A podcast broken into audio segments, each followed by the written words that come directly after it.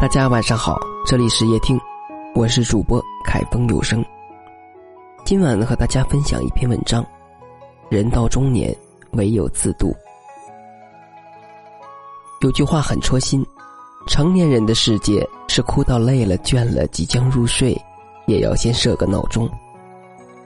这个世界，谁都有自己的难，谁都有自己的苦，能渡你的只有你自己。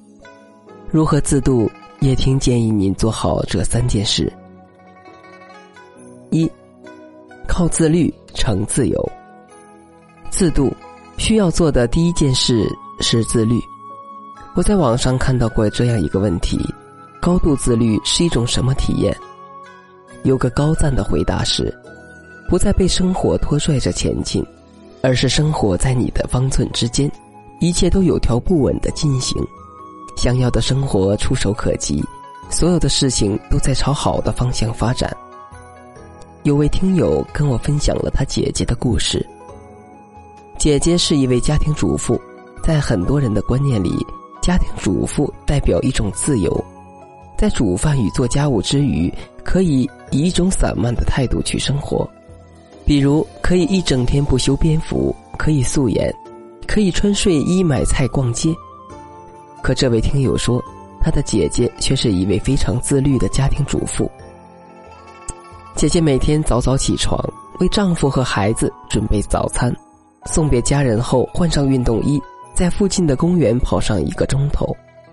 回来后洗过澡、化好妆，穿上自己喜欢的衣服，光彩动人。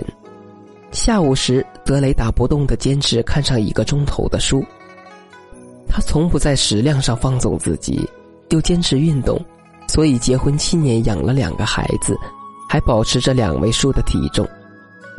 姐姐又一直在读书学习，从未和姐夫的世界脱轨，教育起孩子温柔有方。姐姐神色从容，眼睛里流露出发自内心的幸福和满足，那是中年女人所能拥有的最珍贵的表情。姐姐常说。这种自律带来的自由，恰恰是掌握自己生活的能力。你要相信，自律的人总能够找到属于自己的亮光。二，靠独处回力气。自渡需要做的第二件事是独处。如果生活注定波涛汹涌，有很多不顺，我们可以通过独处为自己积蓄力量。看过一个视频。有一位男士去一个很穷很偏僻的小山沟走亲戚。进村的时候，他看到了一位四十多岁的女人背着柴刀准备上山。因为是在大山里，很少遇到人，他停下车喊道：“你一个人上山砍柴，不害怕吗？”女人回头说：“怕什么？连要饭的日子都熬过来了，还有什么好怕的？”后来，亲戚说，这个女人的丈夫几年前意外过世，留下她一个人带着两个孩子，守寡多年。她辛辛苦苦熬到两个孩子去城里读书。她和村里的其他女人不一样，不是有事没事就聚在一起聊聊家长里短，而是比男人还勤快。看完这个视频，我突然明白，一个吃过苦的女人，面对生活的刁难，不是不喜欢热闹。而是能扛住生活的苦，继续往前走。这样的女人内心丰盈且强大，耐得住寂寞，守得住繁华。真正强大的人都学会了独处，因为他们知道，自己才是人生中最重要的依靠。三，靠心态稳状态。